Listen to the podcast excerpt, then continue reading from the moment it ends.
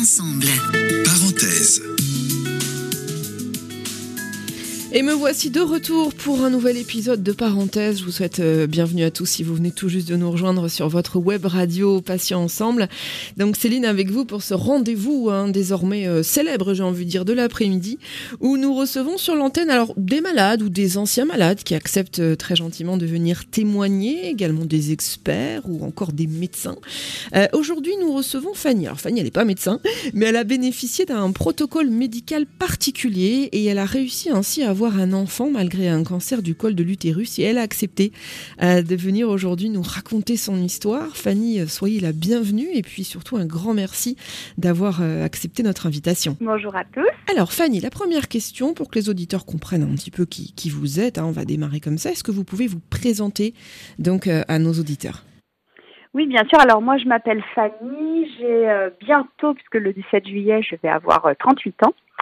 Et à l'âge de 31 ans, on m'a euh, on m'a découvert un cancer du col de l'utérus. Euh, à l'époque, euh, je faisais euh, des examens réguliers. Hein, J'allais chez le gynécologue une fois par an. Je faisais des frottis régulièrement pour faire des contrôles. Tout allait bien. Et un jour, un frottis n'était pas bon. Et, et du coup, ce résultat me dit bon, il faut faire des approfondissements pour voir ce qu'il y a exactement. Et là, en fait, on découvre qu'il y a des cellules euh, de papillomavirus qui ont commencé un peu à, mal tourner et euh, on me dit il faut vous faire une conisation. Donc on m'a fait une, petite, opération qui s'appelle une conisation qui est assez connue. Hein. J'avais un papillomavirus de CIN2 à l'époque et du coup on me dit vous inquiétez pas avant que ça se transforme en cancer, il faut 5 à 10 ans. Donc j'étais pas euh, particulièrement inquiète et stressée euh, lors de ma colonisation. Je me suis dit on me débarrasse de ces petites cellules et ce sera fini. Et puis euh, l'opération arrive, le chirurgien vient me voir après et me dit bah écoutez en fait au moment de la conisation quand j'ai enlevé cette petite partie abîmée de votre col, j'ai découvert une tumeur et, et du coup vous avez un cancer. Voilà. Donc ça, ça a été une annonce qui a été difficile parce qu'à l'époque, à 31 ans, j'étais célibataire, j'étais dans une vie très active, j'avais beaucoup de projets. Euh, je faisais euh, de la danse, je faisais du cheval, j'étais investie au niveau professionnel, j'avais beaucoup d'amis, je voyageais beaucoup, enfin c'est toujours le cas, mais euh, c'était, j'étais vraiment dans une dynamique de profiter et, et, de faire plein de choses. Et cette annonce, elle a été d'autant plus brutale que ça m'a mis un stop dans cet élan dynamique de ma vie parce que euh, bah, du coup tout s'arrêtait pour prendre en charge euh, ce cancer qui arrivait. Fanny, est-ce que vous avez eu des, symptômes, des signes avant-coureurs, des, douleurs au bas-ventre ou des, picotements ou des choses qui vous ont gêné un petit peu ou alors pas du tout? Pas du tout. Moi, j'ai pas eu de symptômes euh, particulier. Alors la seule chose que je pourrais dire, c'est que j'avais de la fatigue l'année qui a précédé euh, la découverte du cancer. Mais euh, comme j'ai eu euh, la mononucléose, je sais pas si c'était lié à la mononucléose ou au cancer. Donc véritablement non, je n'ai pas eu de symptômes, pas de perte de sang particulière, j'ai pas eu de douleur. donc vraiment, ça a été d'autant plus une surprise brutale parce que vraiment, je n'avais pas signé avant-coureur. Fanny, est-ce qu'on vous l'a annoncé avec ménagement ou est-ce que ça a été un peu abrupt, euh, donc ce, diagnostic euh, inattendu? Alors l'annonce était particulière parce qu'en fait quand j'ai été opérée, euh, j'ai pas vu le chirurgien après mon opération, c'était en, en, ambulatoire. Il m'avait dit vous rentrez chez vous, je vous arrête cinq semaines après la conisation. Hein. Et du coup je vous reverrai un mois après. Et un mois après, mon rendez-vous était le vendredi et finalement il est décalé parce que le chirurgien avait un, problème dans sa famille et il est euh, programmé le lundi soir à 20h. Et euh, quand j'arrive, euh, le chirurgien me dit, oh là là, dans des circonstances pareilles, jamais je reçois les patientes seules un soir à 20h, je m'excuse d'avance. Donc je me dis, tiens, c'est étrange. Et, euh, et je m'assois dans son cabinet et là, euh, il me dit, écoutez, je vais pas y aller par quatre chemins. Euh, voilà, quand j'ai fait la conisation, j'ai découvert une tumeur, vous avez un cancer. Et donc je m'attendais vraiment pas à ça, parce que du coup, ça faisait un mois que j'avais été opérée, et on se dit toujours que s'il y a quelque chose de grave, on est prévenu rapidement. Et là, ça n'a pas été le cas. C'est-à-dire que les circonstances ont fait que le chirurgien est parti en vacances, ensuite il a eu un, certainement un décès dans sa famille, et du coup, mon rendez-vous a été reporté. Donc moi, je m'attendais pas à ce qu'il y ait quelque chose d'urgent et du coup, ça a été brutal parce que quand je suis arrivée, il y avait quelque chose de grave. Ça se fait plus trop ça aujourd'hui, on va pas se, on va pas se mentir. Hein. C'est vrai qu'on s'attend effectivement suite à un examen à ce qu'on nous appelle, à ce qu'on nous dise bon, on a trouvé quelque chose, venez, enfin qu'on soit un petit peu préparé euh, à une mauvaise nouvelle. Et en l'occurrence là, de, ça se fait de moins en moins. Enfin c'est vrai que moi j'ai eu l'occasion de faire des examens aussi, et c'est vrai qu'on a, on ne sent plus vraiment cette euh, cette sorte de, de, prise en charge psychologique où on essaye de nous ménager pour nous annoncer quand même quelque chose qui est bah, potentiellement euh, grave, voire euh, mortel, hein, pas se ah bander les yeux. Comment, comment vous avez réagi, vous, du coup, psychologiquement euh, Et je sais ce que c'est qu'un diagnostic qu'on se prend en pleine face, ça fait, ça fait tout, tout bizarre, la, la, terre s'ouvre hein, sous nos pieds, on se liquéfie. Comment vous avez pris les choses, vous? Est-ce que vous avez bien réagi quand même en vous disant, bon, bah voilà, on y est et puis on va se battre Ou alors est-ce que vous avez euh, bah, baissé un peu les bras et ça a été le, un petit peu le, désespoir d'un coup, quoi, le coup de massue? Alors sur le coup, euh, j'ai pas trop réagi parce que ça me paraissait pas vraiment réel en fait. Je me suis dit mais j'ai pas de douleur, j'ai pas mal. Enfin, je... et puis du coup le, cancer du col de l'utérus, il est souvent traité très simplement, c'est-à-dire que du coup on n'en fait pas un cas vraiment parce que euh, la solution est simple, euh, on vous enlève tout quoi. Voilà, c'est-à-dire qu'on n'a pas forcément ce passage de chimio, de radiothérapie, ça passe surtout par de la chirurgie et souvent on vous dit bah écoutez euh, euh, la tumeur est trop grosse, on va vous enlever euh, l'utérus, point final quoi. Et puis moi j'avais 31 ans, j'avais pas d'enfant et, et là je me suis dit mais attendez moi enfin mon projet de vie c'est pas celui-là. Qu'est-ce qui va se passer? Donc au moment de ce, rendez-vous, il m'a expliqué un peu tout ce qui tout le protocole qui allait se passer, c'est-à-dire la création de la commission qui va rendre un avis sur mon dossier sur la manière de me traiter. Et, euh, et du coup, je lui dis, mais, et, ma fertilité, et donc il m'a dit, oui, on va le prendre en compte parce que vous avez 31 ans, vous n'avez pas d'enfant, mais euh, ça sera à voir parce que la tumeur est quand même assez importante. Et donc, il y a des cases, il y a des cases. Et, euh, moi, je rentrais pas dans les cases parce que euh, ma tumeur, elle faisait 3,2 cm. Et la case, c'était pour pouvoir bénéficier éventuel, d'une éventuelle préservation de la fertilité, il fallait qu'elle fasse moins de 3 cm et, euh, il fallait pas d'emboles. Et moi, j'avais quelques emboles qui se baladaient autour du système lymphatique, donc potentiellement des métastases. Donc tout ça, c'était pas du tout favorable à ce qu'on puisse préserver ma fertilité. Et d'ailleurs, la commission a rendu un avis sans appel. Elle a dit non, non, il faut tout enlever. Fanny, est-ce que vous n'avez pas eu envie à ce moment-là d'avoir un deuxième avis parce que sans remettre euh, entre les mains d'un chirurgien aussi bon soit-il, hein, je remets pas en question bien sûr ni en cause euh, les médecins, mais il y en a des très bons comme dans tous les corps de métier, il y en a des un peu moins bons et puis bon ils sont pas dieux non plus donc ils peuvent faire des erreurs. Est-ce que dans ces cas-là on n'a pas envie d'aller voir euh, quelqu'un d'autre, un ponte, pour, pour confirmer?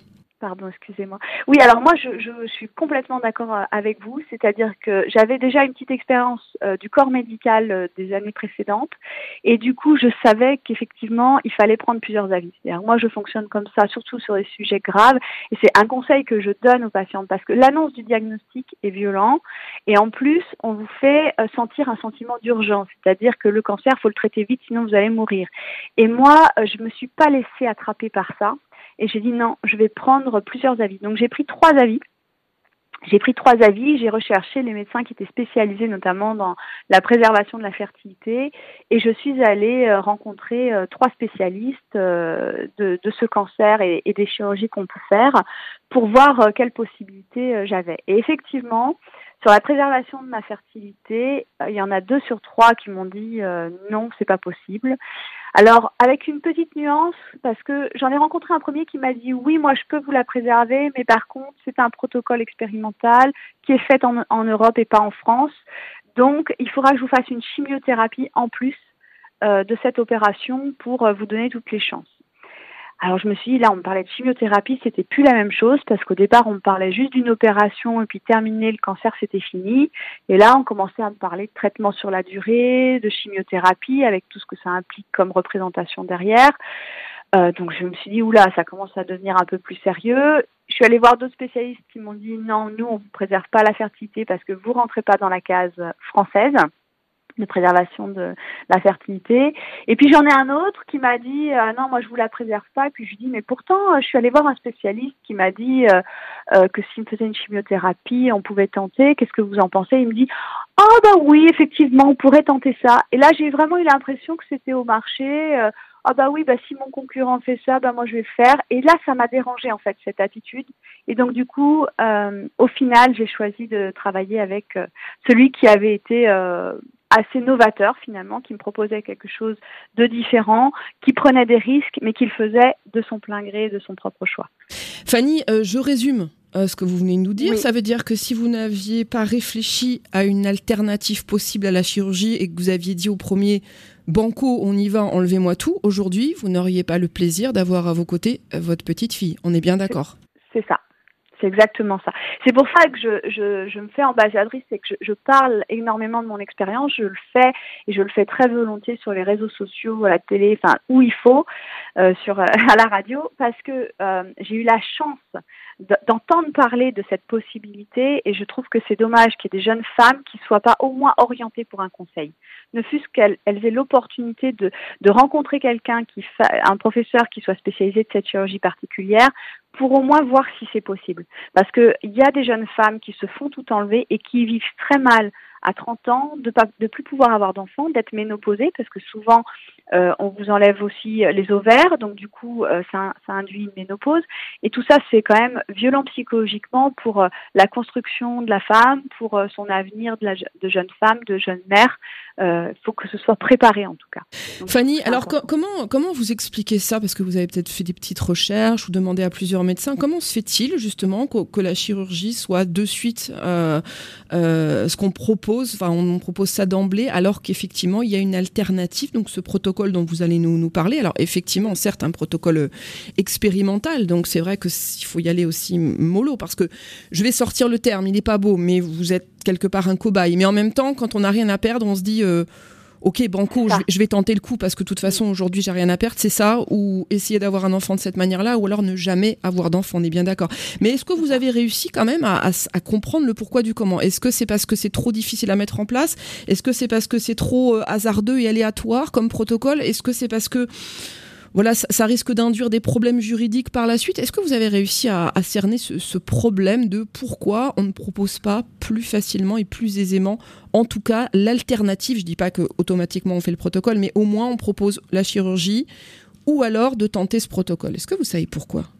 Alors moi à l'époque, mon, mon cancérologue euh, qui m'a proposé ça, donc c'est le professeur Rosier à, l'Institut Curie à Saint-Cloud, je le remercie euh, tous les jours. Euh, quand il m'a proposé ça, il m'a vraiment, il a été très clair avec moi. Il m'a dit voilà, Fanny, en France aujourd'hui dans le cancer, il y a des cases et à l'époque, hein, quand donc c'était en 2014 quand j'ai eu mon cancer, à l'époque une tumeur du col 3 cm sans embol, on vous tentait une chirurgie de conservation. Au-delà, on vous le tentait pas. C'était la case en fait. C'était la case, euh, c'était la case française. Et après, des chirurgiens en capacité de faire cette opération qu'on appelle la trachélectomie élargie. C'est une opération qui est quand même très délicate, qui est faite sous célioscopie, qui vient vraiment euh, euh vient découper l'intérieur du col tout en laissant les tissus autour. Enfin, c'est quelque chose d'assez technique. elle n'est pas faite par n'importe qui et n'importe où. C'est vraiment pas à la portée du premier chirurgien, c'est vraiment une, technique qui doit être enseignée, apprise, expérimentée. Donc déjà en France, je pense qu'à l'époque, on avait très peu de chirurgiens qui étaient en capacité de le faire. Et moi, ce que m'a proposé en plus le professeur Rousier, c'est comme j'avais des emboles et que normalement, je ne devais pas pouvoir bénéficier de cette opération de préservation de la fertilité, euh, c'était de me faire une chimiothérapie pour être sûr d'enrayer éventuellement des métastases qui seraient, qui parties se balader dans mon corps au préalable de cette chirurgie. Et si euh, les résultats étaient bons à chaque étape, à ce moment-là, de faire au final cette chirurgie qui me permettait euh, d'éventuellement préserver ma fertilité. Mais ça a été vraiment, oui, expérimental à l'époque parce que on allait au-delà du cadre. Le cadre français ne permettait pas ça, c'est-à-dire le consensus médical à l'époque ne s'était pas mis d'accord sur ça. Le professeur Rousier, c'est ça? Oui, euh, Est-ce qu'il vous a dit lors du premier entretien ou au cours des entretiens suivants que vous aviez des chances de pouvoir avoir un enfant ou alors est-ce qu'il a été plutôt clair en disant bon on va le tenter mais il n'y a rien de sûr. Est-ce qu'il vous a rassuré là-dessus ou c'était un petit peu au petit bonheur la chance C'est-à-dire on va voir si ça fonctionne Alors moi, j'ai apprécié le professeur Rousier pour sa franchise, c'est-à-dire qu'il m'a toujours dit, voilà, on fait tout pour arriver à ça, mais on va faire étape par étape et on va euh, valider, jalonner à chaque étape qu'on peut passer à la suivante. C'est-à-dire qu'il m'a dit, on va commencer par vous faire un, curage ganglionnaire. Si le curage ganglionnaire revient bon, c'est-à-dire avec euh, pas de, cellules cancéreuses qui est partie dans les ganglions lymphatiques, on passera à la chimiothérapie. Si à la suite de la chimiothérapie, l'IRM est bonne, ensuite on passera à l'opération, euh, à la trachélectomie élargie. Mais même au moment de la trachélectomie élargie, il m'a dit, si quand je fais la, trachée, la trachélectomie élargie, je trouve à ce moment-là euh, des cellules cancéreuses, encore à ce moment-là, il est encore possible que je vous enlève tout. C'est-à-dire qu'à chaque fois, il m'a vraiment dit, attention, on essaye au maximum, mais à chaque étape, ça peut être mis en question. Donc, il m'a pas donné de faux espoirs. Il m'a pas non plus euh, tenu un discours négatif. Il m'a tenu un discours réaliste. Fanny, est-ce que vous, c'est une question peut-être idiote, hein, mais est-ce que vous aviez toujours votre cancer euh, quand vous avez, vous êtes tombée enceinte, ou alors est-ce qu'on avait tout nettoyé Bon, le terme est un peu, est un peu dur, mais est-ce qu'on avait tout enlevé? Oui, pas bon, c'est un nettoyage. On avait, on avait enlevé le cancer, oui, oui. D'accord. Donc, euh, en fait, euh, il faut d'abord faire ce travail évidemment au préalable pour tout enlever, tout nettoyer, être sûr que tout Ah est bon, et ensuite relancer entre guillemets, euh, vraiment avec des guillemets, relancer la machine. Et donc, de ce fait, est-ce que l'espoir est rené? Euh, Et est-ce que vous vous êtes dit, ben voilà, finalement, euh, ce que je croyais terminé, fini, finalement, il y a une lueur d'espoir au bout du tunnel. Il y a peut-être que je vais pouvoir avoir un enfant. C'est ça. Moi, oui, moi, c'était vraiment. En fait, moi, dès le départ, j'y ai pas cru. Je me suis dit non, c'est pas possible que j'ai pas d'enfants. Moi, dans mon programme de vie, j'ai forcément des enfants, donc c'est pas possible. Et donc, euh, c'était tellement une évidence que pour moi, un jour, j'aurai un enfant, que j'ai, tout fait pour euh, pour lutter contre l'idée que j'en aurais pas. Et donc, c'est vrai que c'est comme ça aussi que je suis allée prendre plusieurs avis, que je pense que c'est ce qui m'a, c'est ce qui m'a guidée aussi. Mais c'est vrai que là. euh, le professeur Rousier m'a apporté une lueur d'es- d'espoir et, euh, et ça a été euh, en plus un vrai espoir qui s'est concrétisé derrière. Donc ça, j'ai eu vraiment beaucoup de chance et je- j'en suis très heureuse et, j'en suis bien consciente. Mais vraiment, oui, ça a été une lueur d'espoir au bout du tunnel. Alors, pour les auditrices qui nous écouteraient et qui se poseraient quand même la, question, combien d'opérations avez-vous subi Et surtout, on va parler maintenant des choses qui fâchent un petit peu, les difficultés rencontrées. Donc, qu'est- qu'est-ce qui a été difficile les, les douleurs physiques, psychologiquement que, les auditrices sachent un petit peu à quoi elles Oui. s'attendent, si toutefois elles passent par le, le même parcours que, que le vôtre. hein. Alors moi, j'ai trouvé que le curage ganglionnaire était particulièrement douloureux. Surtout que si vous voulez, euh, jusque-là, moi j'avais un cancer, mais je le sentais pas.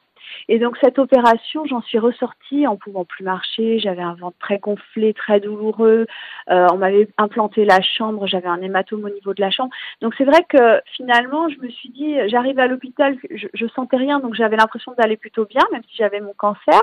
Et euh, au moment de sortir de l'hôpital, j'étais vraiment pas bien parce que j'avais très mal. Donc cette opération, je m'en souviens comme quand même une épreuve. Euh, le curage ganglionnaire préalable, il a été euh, pour moi douloureux.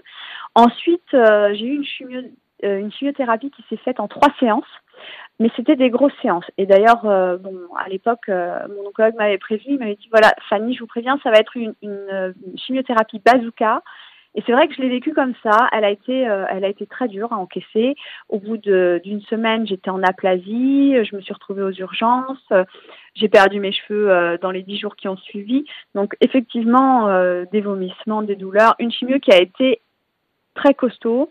Et là où je remercie encore euh, l'Institut Curie, c'est que du coup, ils ont adapté le protocole. Ils se sont dit, oula, euh, Madame Bourgoin réagit très fort à cette chimiothérapie. Euh, on, va on va adapter le protocole pour continuer à pouvoir la traiter, mais sans que ça la mette... euh, parce que moi, j'ai senti à un moment donné que la chimiothérapie, elle pouvait presque être trop forte, vous voyez. Et donc, je l'ai partagé avec mon, mon médecin. Et à ce moment-là, il m'a dit, OK, Fanny, j'entends. Et je réadapte tout de suite votre protocole.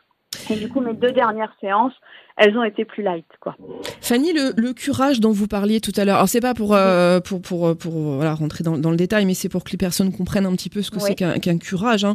Euh, C'était, c'est pratiqué sous anesthésie locale, générale. Que- comment ça se passe? Est-ce qu'ils vous font comme un, comme un, petit, un petit curetage chez les gynécos ou est-ce qu'ils vous mettent une sonde? Co- Comment ça se passe Ah concrètement? oui, alors non non alors c'est une opération euh, c'est une opération sous anesthésie générale.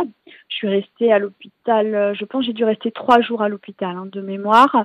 Et, euh, donc euh, non non c'est une opération euh, qui est longue d'ailleurs, hein, elle est assez longue et en fait on vient vous prélever les ganglions de la chaîne lymphatique qui se situe alors moi c'était au-dessus de la jambe gauche puisque euh, les emboles qui avaient été trouvés étaient dans cette partie-là. Et donc on vous, on vous prélève, euh, moi on m'a prélevé une dizaine de ganglions sur la chaîne ganglionnaire euh, lombo-aortique. Donc c'est vraiment, ça remonte. je me suis retrouvée avec bah, plusieurs cicatrices, dont une, bon, elle n'est pas énorme, mais elle fait 6 cm sur le côté gauche, voilà, pour pouvoir accéder aux ganglions. Fanny, ça a duré combien de temps entre le moment de l'annonce du diagnostic et le moment où vous avez appris que vous étiez enceinte? Ça dure longtemps parce que euh, moi j'ai appris euh, le diagnostic donc en février 2014. Et alors je suis tombée une première fois enceinte en juillet 2017, bon qui s'est malheureusement terminée en fausse couche tardive. Euh, mais du coup, il a fallu ces trois années-là. Et donc, finalement, la grossesse qui a abouti, je suis tombée enceinte en mars 2019. Donc, c'était quasiment cinq ans après, quoi. C'était cinq ans après. Comment, comment, on se, comment on se ressource, comment on se remet de, de tout ça? Puisque vous disiez quand même que c'était c'est long, c'est compliqué. Alors, hormis le fait que tout ça aboutit, l'objectif c'était que vous avez une petite Zoé aujourd'hui, donc vous allez nous en parler un petit peu, mais comment vous avez réussi à, surmonter euh, les épreuves physiques, psychologiques, morales, mentales?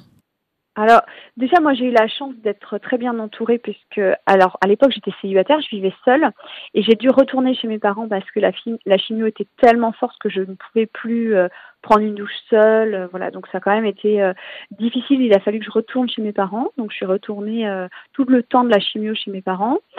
Euh, même jusqu'à l'opération, hein, puisque les suites de l'opération, j'avais besoin d'aide. Euh, donc j'ai été vraiment très entourée et je remercie énormément euh, ma famille, mes collègues. Mes collègues ont été, j'ai eu un employeur et des collègues qui ont vraiment été extraordinaires, qui ont été très facilitants, qui m'ont permis de garder le lien avec le travail, mais de manière très positive. Donc je me suis pas sentie déconnectée, euh, mise au banc de la société, pas du tout. Non, moi c'est c'est pas tellement au moment du cancer que j'ai eu un, un contre-coup. Le contre-coup réel, je l'ai eu au moment de ma fausse couche tardive, parce que euh, ce projet de bébé, c'était vraiment pour moi l'aboutissement de l'aboutissement de tout ce que j'avais subi. En fait, c'était la récompense de tout ce que j'avais subi, et du coup de perdre ma première grossesse à bah, quatre mois et demi de grossesse, ça a été très difficile.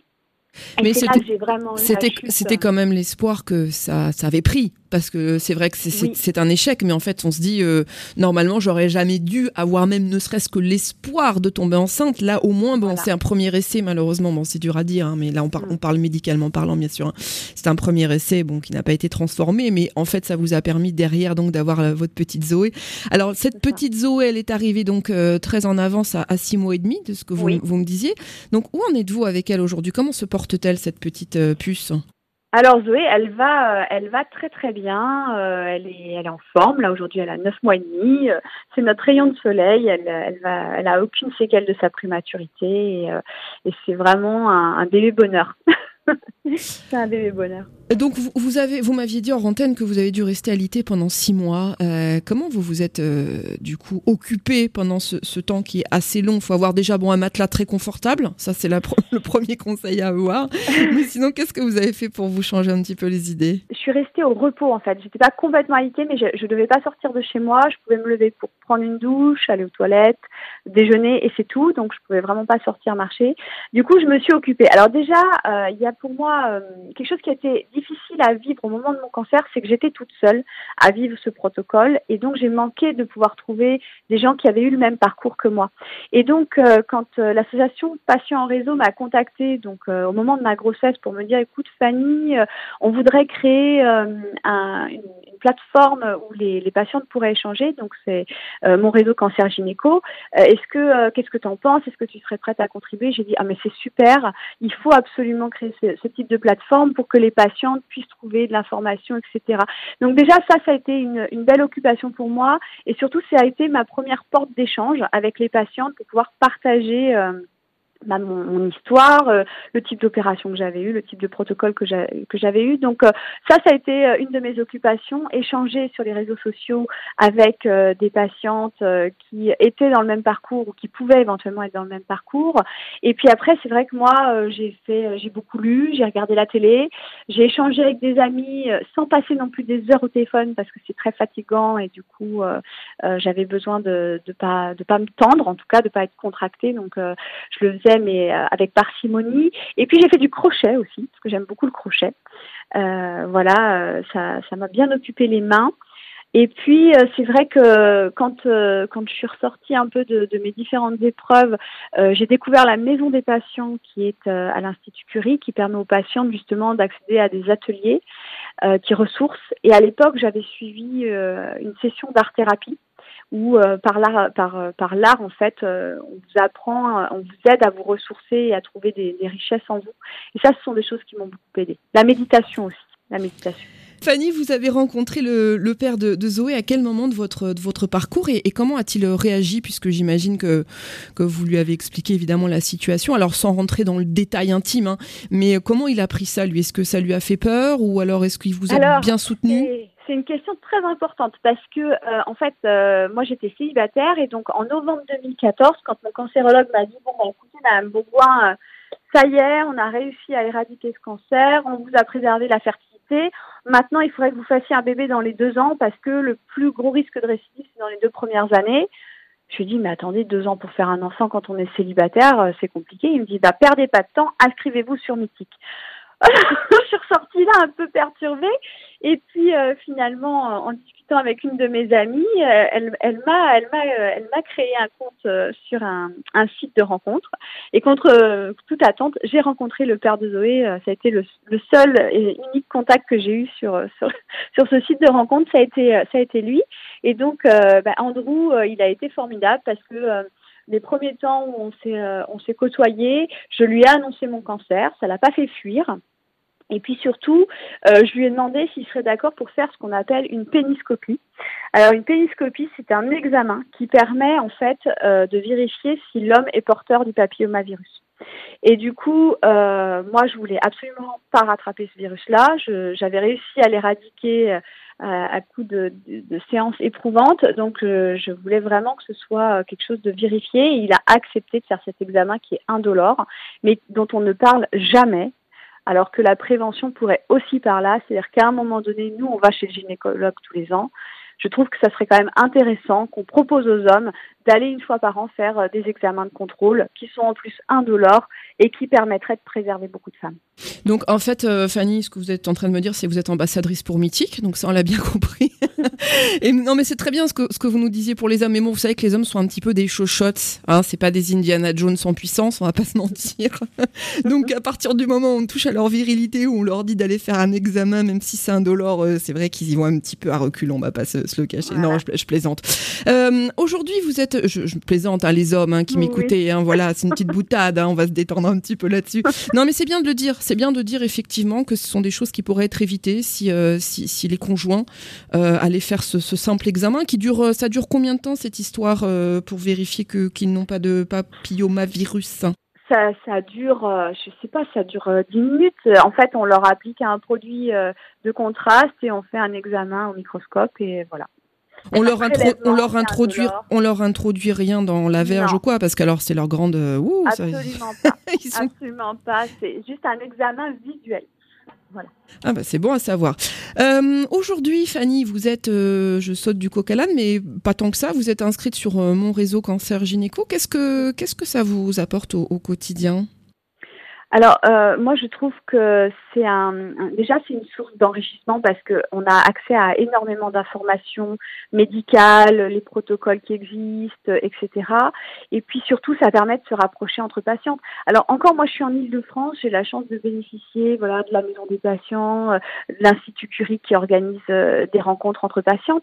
Mais quand vous êtes isolé, vous avez autour aucune structure qui vous accompagne ou qui vous propose des temps de rencontres et d'échanges, ça manque. Et donc c'est vraiment euh, mon réseau cancer gynéco permet ça, c'est-à-dire de se rapprocher de patientes qui sont peut-être à l'autre bout de la France mais qui vivent la même histoire que vous. Euh, ça vous permet d'accéder à de l'information euh, technique, médicale, vérifiée, validée, parce que c'est pareil, les forums où tout le monde raconte un peu tout ce qu'il veut, il faut quand même se méfier. Donc c'est important d'avoir des, informations qui soient vérifiées, des événements sur lesquels on peut aller rencontrer euh, d'autres patientes, des webinaires pour s'enrichir, et puis un fil d'actualité où vraiment on est entre nous et on peut parler sans tabou. Fanny, pour terminer cet entretien, qu'est-ce que vous pouvez donner comme message d'espoir et comme conseil euh, après tout ça aux femmes qui sont atteintes euh, d'un cancer de l'utérus et qui souhaiteraient peut-être avoir un enfant ou en tout cas qui ont peut-être mis une croix sur, ce, sur cet espoir? Qu'est-ce que vous avez envie de leur dire? Alors moi, j'ai vraiment envie de leur dire surtout prenez plusieurs avis.